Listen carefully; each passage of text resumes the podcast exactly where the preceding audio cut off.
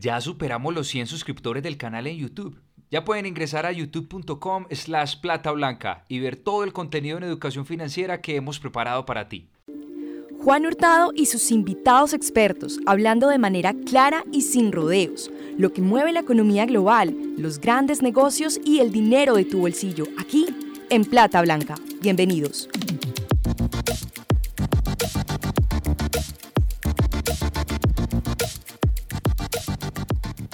Hola a todos, yo soy Juan Hurtado y hoy hablaremos en Plata Blanca sobre lo que dice Warren Buffett y sus estrategias de inversión. Hablar en Plata Blanca es hablar de forma sencilla y sin complicaciones sobre lo que mueve el mundo de las finanzas, la economía, los grandes negocios y el dinero de tu bolsillo.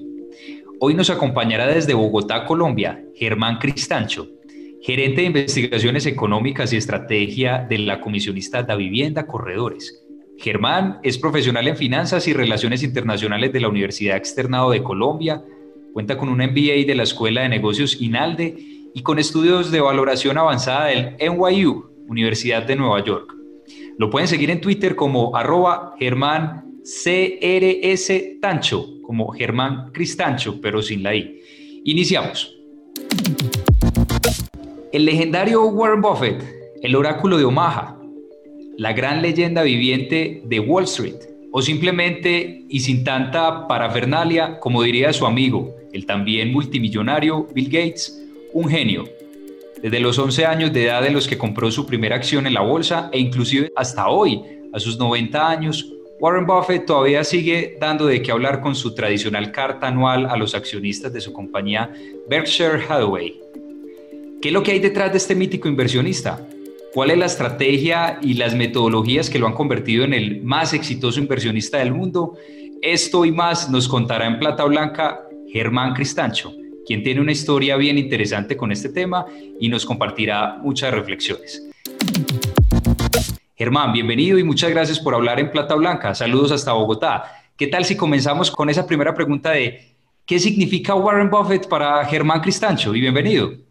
Bueno, muy, muy agradecido pues por la invitación eh, y yo creo que es un tema muy interesante para mí en particular porque, porque en este tiempo en particular en donde uno ve caídas tan importantes de las acciones, yo creo que Warren Buffett es, es un ejemplo a seguir y es alguien que uno debe consultar. Para mí particularmente es, es una figura que representa sabiduría, experiencia, tranquilidad mucha racionalidad y convicción a sus principios de inversión, pero también una persona que el mercado lo pone en grandes dificultades. Warren Buffett eh, ha estado convencido de que estas valoraciones del mercado no son las correctas y lleva con una liquidez altísima, eh, yo creo que durante unos cuatro años. Así que para mí en principio es una persona sabia, eh, un ejemplo a seguir eh, por la convicción de sus principios y porque tiene una metodología de inversión y convicción de lo que, de lo que él sabe hacer y de cómo analiza los negocios. Eh, ahora en este primer trimestre del 2020 se conoció que antes de que comenzara el efecto de la pandemia, aumentó su participación en, en ciertas aerolíneas y el resultado del primer trimestre fue que perdió 50 mil millones de dólares, cometió ese error. Pero, pero él alguna vez también contando desde su, desde su historia personal cuando compró una, una zapatería y a los años eh, reconoció que había cometido un error, pero dijo algo muy interesante, seguramente seguiré cometiendo errores.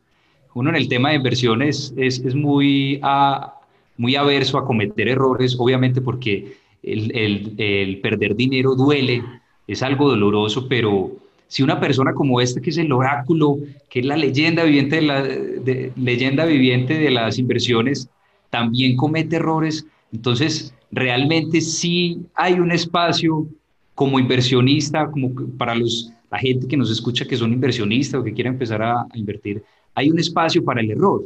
Totalmente, yo creo que yo creo que no hay nadie que sepa ciencia cierta o que sepa lo que va a pasar a futuro, ni dentro de un minuto, ni dentro de cinco años, ni dentro de diez.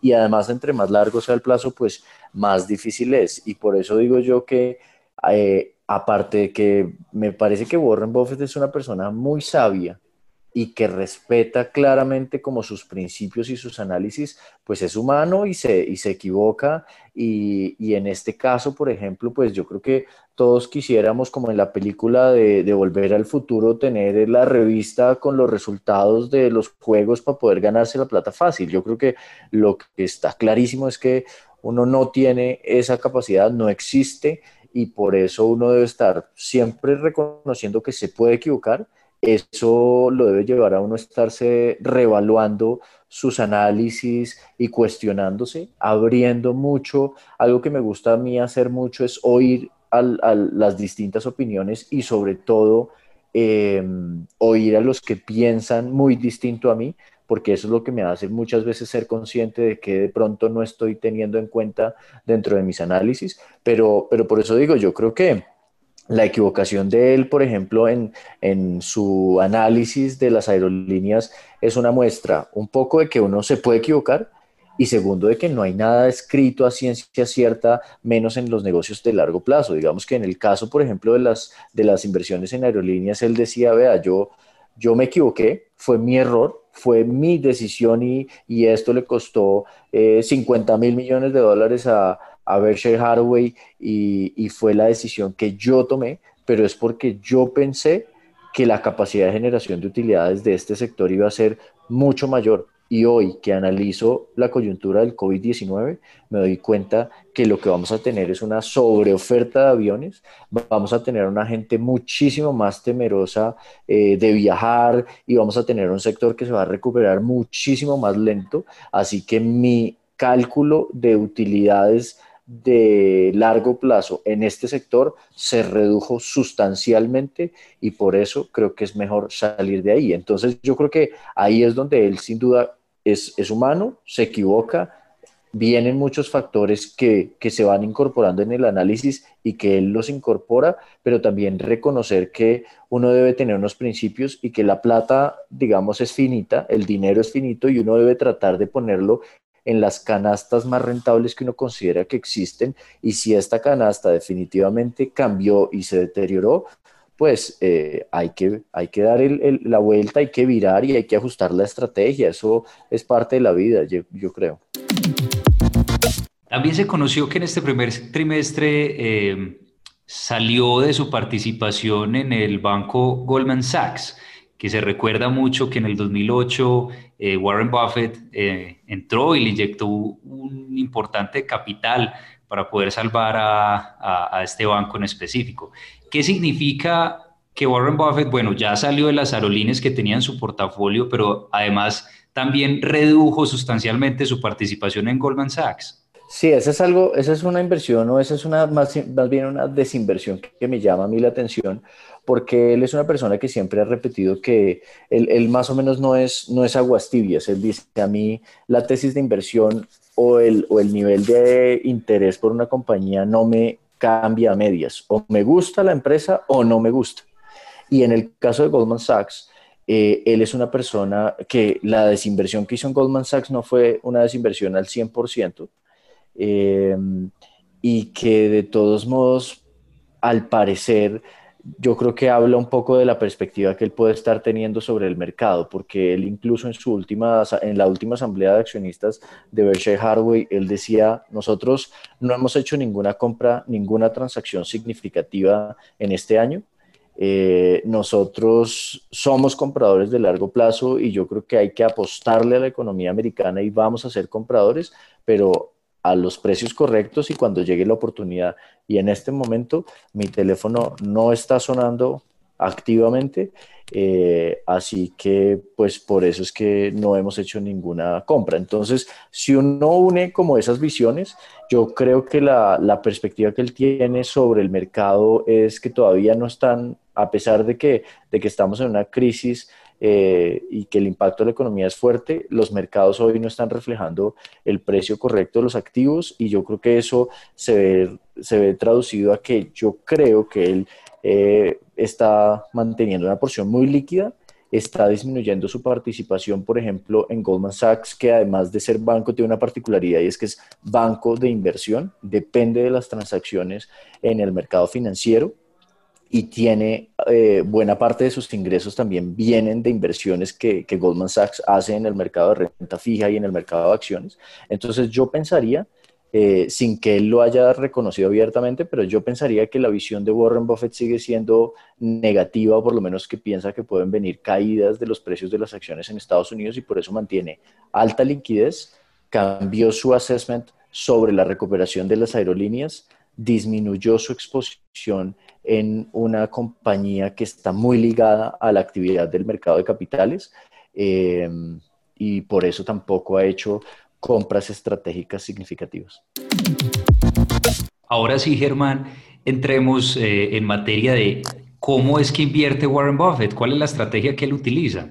Yo, yo creo que Warren Buffett es una persona que uno debería seguir, leer, y entender muy bien. Y sobre todo, además, Warren Buffett siempre, Warren Buffett ya va a completar los 90 años y yo vengo siguiéndole las asambleas de Berkshire Hathaway durante varios, varios años. Y él siempre, siempre, siempre eh, hace alusión a su profesor, a Benjamin Graham, y a, a, dos libros que él siempre ha recomendado mucho, que son The Intelligent Investor y, y Security Analysis.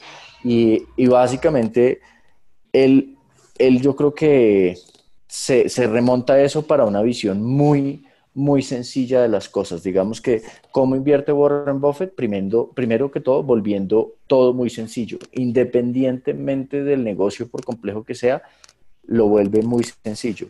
Y muy sencillo es que él parte de unos principios muy básicos. Por ejemplo, em, yo tengo que saber y tengo que entender quién es el que está dirigiendo la compañía. Si el que está dirigiendo la compañía me parece que no es el adecuado porque creo que la puede poner en riesgo, porque es una persona que su personalidad me genera cierta desconfianza porque es demasiado arriesgado y puede generar mucha variabilidad en el negocio en el largo plazo o cosas de estas, la verdad yo prefiero no entrar ahí. Es una regla muy sencilla pero muy lógica y es con quién me quiero asociar yo. Y él normalmente mira quién es el presidente de las compañías y quién es el presidente de la junta directiva para entender un poco cómo puede estar manejada esa compañía. Digamos que en el mundo lo han vuelto un poco más complejo y, por ejemplo, la Escuela de Negocios Chicago Booth ha hecho análisis de la frugalidad de los, de los directivos y ha hecho análisis, por ejemplo, de que, de que entre más frugal o más bien entre menos frugal y, austero sea un presidente, mayor probabilidad de quiebra y de reveses económicos tiene la compañía y cosas de estas. Warren Buffett lo pone muy sencillo y es entienda quién está al mando, quién, es, está, quién está en el timón y eso incluso muchas veces se ve, por ejemplo, en el nivel de apalancamiento que tiene una empresa. Si la empresa es conservadora, no va a tener unos niveles de apalancamiento muy, muy, muy altos. Segundo, él piensa a largo plazo. Él es una persona que él reconoce que su riqueza, si bien él empezó haciendo inversiones con su padre a, los 8 o 9 años descubrió que le gustaban las acciones y a los 11 empezó a hacer inversiones, realmente Warren Buffett se volvió eh, ya mucho más adelante en el tiempo, casi, si no estoy mal, como a los cincuenta y tantos años, él, él empezó a, a, ver una riqueza importante. Así que él es una persona que siempre ha pensado en el largo plazo y por eso también él dice, yo voy a pensar en compañías cuya, cuyo prospecto de largo plazo eh, sea bueno. Si bien es súper difícil saber qué va a pasar a la vuelta de 3, 5 o 10 años, sí quiero poder estar en negocios en los que dentro de 20 y 30 años yo siga siendo accionista. Creo que el Internet le ha puesto muchos retos a él, porque una de las preguntas que él se ponía, digamos, era eh, que que el modelo de negocio del Internet no va a cambiar, ¿sí? La forma de mascar goma eh, no va a cambiar por el Internet, ¿sí? pero hoy el Internet le ha puesto unos retos grandes y por eso compañías como Amazon, Google, a él lo han puesto contra las cuerdas, digámoslo así, pero siempre piensa en el largo plazo.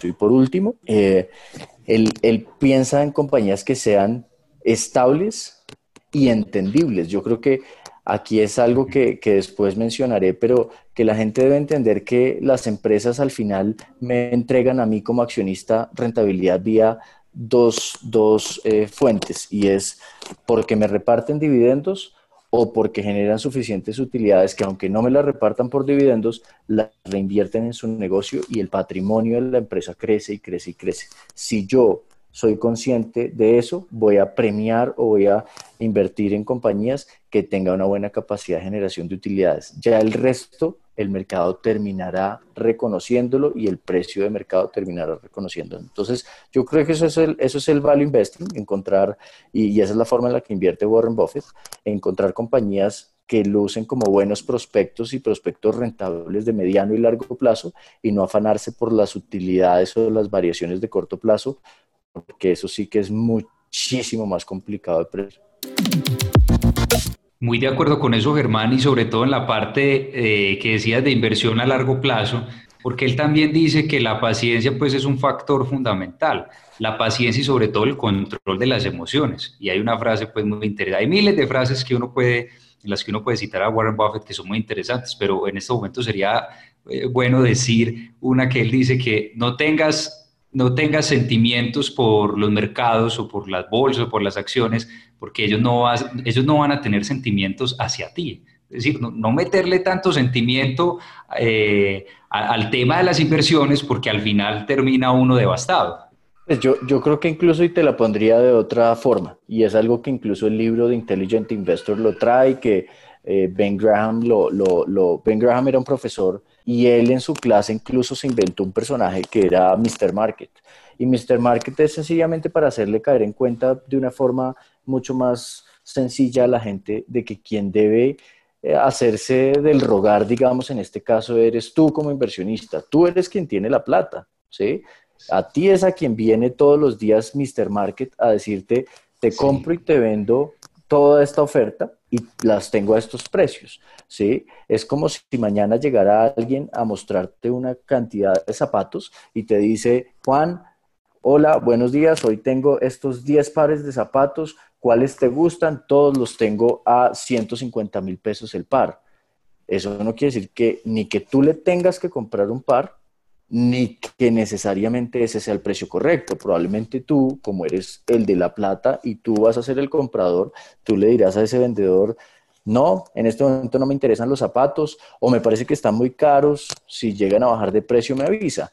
Tú eres muy selectivo en ese tipo de transacciones. En el mercado la gente desarrolla mucha ansiedad porque ve que el mercado negocia todos los días, todos los días, todos los días y se invierte la relación. La gente piensa que el mercado es quien tiene la razón cuando el que debe tener la razón y quien debe tener ese racional de si consideras que es un buen o mal negocio, eres tú. Puesto en otro, en otro ejemplo, si tú vas a comprar una panadería o una cafetería, lo mismo, no por el hecho de que yo vaya a ir a vendértela y te diga, Juan, te vendo mi cafetería y vale 50 millones de pesos, tú me la tienes que comprar.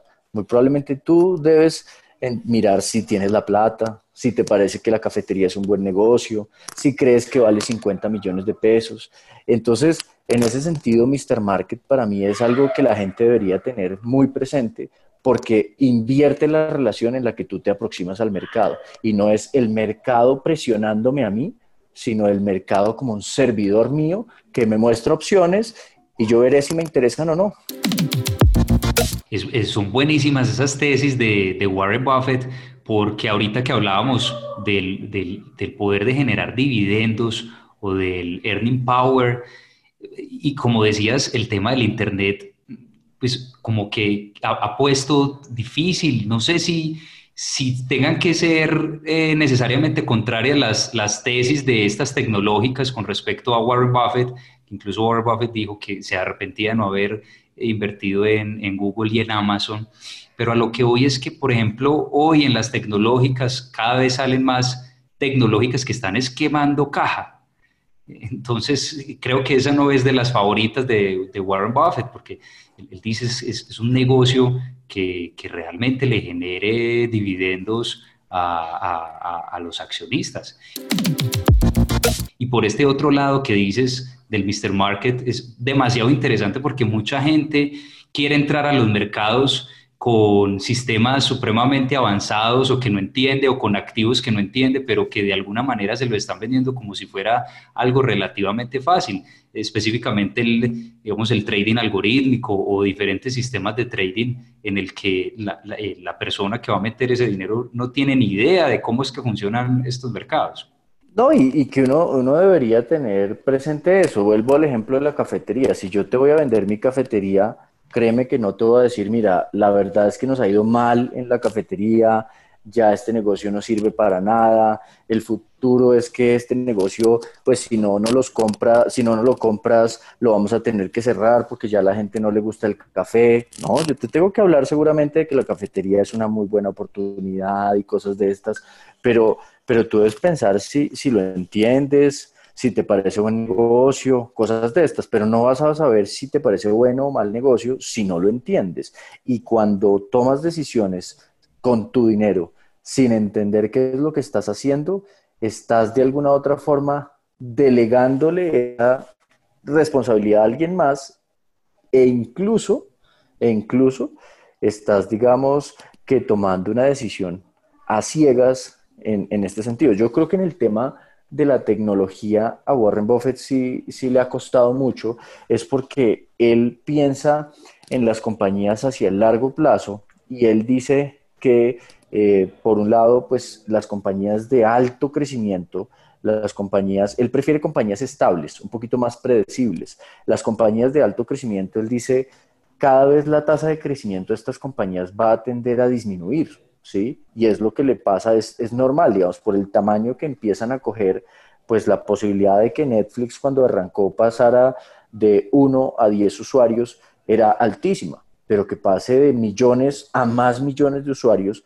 pues es súper difícil. Entonces él, él, dice, estas compañías de altísimo crecimiento en algún punto van a tender a, a descender y hoy el mercado les paga 100 veces utilidades, les paga 80 veces, 200 veces utilidades, como pasa con Amazon o con Google hace un tiempo. Entonces él dice, yo no, no me siento en la capacidad de estimar cuál es la generación real de ingresos de estas empresas y de generación de utilidades. Sé que hoy todo el mundo está emocionado porque tiene unas tasas de crecimiento altísimas, pero esa tasa de crecimiento solo por el efecto de la gravedad y del tamaño va a tender a descender Así que él ha, estado muy apartado de esas, de esas compañías y le ha costado porque son compañías que se han subido mucho y que hoy, por ejemplo, el Standard Poor's está nuevamente muy cerca de los niveles que teníamos a inicios de marzo y en buena parte es por las compañías tecnológicas. Entonces, el, el, el diferencial de retorno de su portafolio versus el Standard Poor's versus las tecnológicas, eh, eh, empieza a dejarlo no muy bien parado. Entonces ahí es donde digo que él tampoco tiene poderes excepcionales y el mercado también lo pone en situaciones difíciles y contra las cuerdas, pero lo bueno aquí es que él ha sido muy respetuoso de su metodología y cuando uno es respetuoso de su metodología, yo creo que consigue eh, los, los resultados que uno busca. Uno no debe, esto, esto más que habilidades extraordinarias en términos de matemáticas o en términos de finanzas o cosas de estas, es muy mental, de cómo guardas tu serenidad y tranquilidad para seguir tu, tu metodología con convicción y tomar decisiones de una forma serena, muy analítica y convencido de lo que estás haciendo. Hablando de esas tecnológicas, ¿qué le pasó a Germán Cristancho con BlackBerry? Bueno, mira que esa, esa fue una experiencia que yo compartí en Twitter porque yo creo, yo creo algo y es que uno también en esa experiencia a largo plazo debe ser consciente de varias cosas y es que crisis en el mundo se dan cada 10 años por lo menos, ¿sí? Eh, y en mi caso, digamos que yo empecé a hacer inversiones en el mercado internacional en la crisis financiera del 2008 y a cualquiera que le cuente la fecha en la que yo empecé a hacer inversiones, pues diría, la sacó del estadio, porque, porque yo empecé, yo abrí mi cuenta de inversión en Estados Unidos en eh, mayo del 2009. Eh, el mínimo de la bolsa en toda esa crisis fue marzo del 2009 y desde, desde esa fecha a hoy, pues perfectamente la bolsa se ha subido 300% o más, ¿sí? Sin embargo, eh, yo, yo sí creo que ah, esa, esa fue una lección muy importante para mí como inversionista porque si bien llegué al mercado en el momento que era, seleccioné las compañías de manera incorrecta.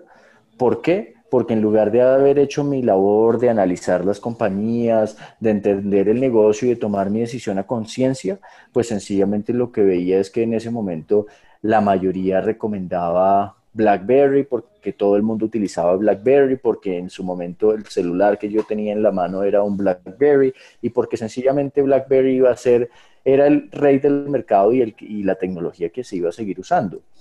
Unos años después, eh, de hecho en el 2010, cuando aparece el iPhone y cuando pues cuando empiezan a aparecer hacia adelante ya iPad y Apple empieza a ser una compañía que empieza a sacar unos productos de tecnología muy importantes, realmente BlackBerry se, se vio en, en, una condición muy compleja.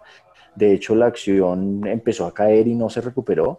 Y digamos que mi experiencia de inversión en, en Estados Unidos al final fue positiva, eh, pero yo creo que cometí todos los errores que puede cometer un inversionista y es me dejé guiar por el común, por el mercado, en lugar de ser yo el que tomaba las decisiones con la plata que yo tenía y, ser selectivo con lo que yo pensaba y entendía pudiera ser lo correcto.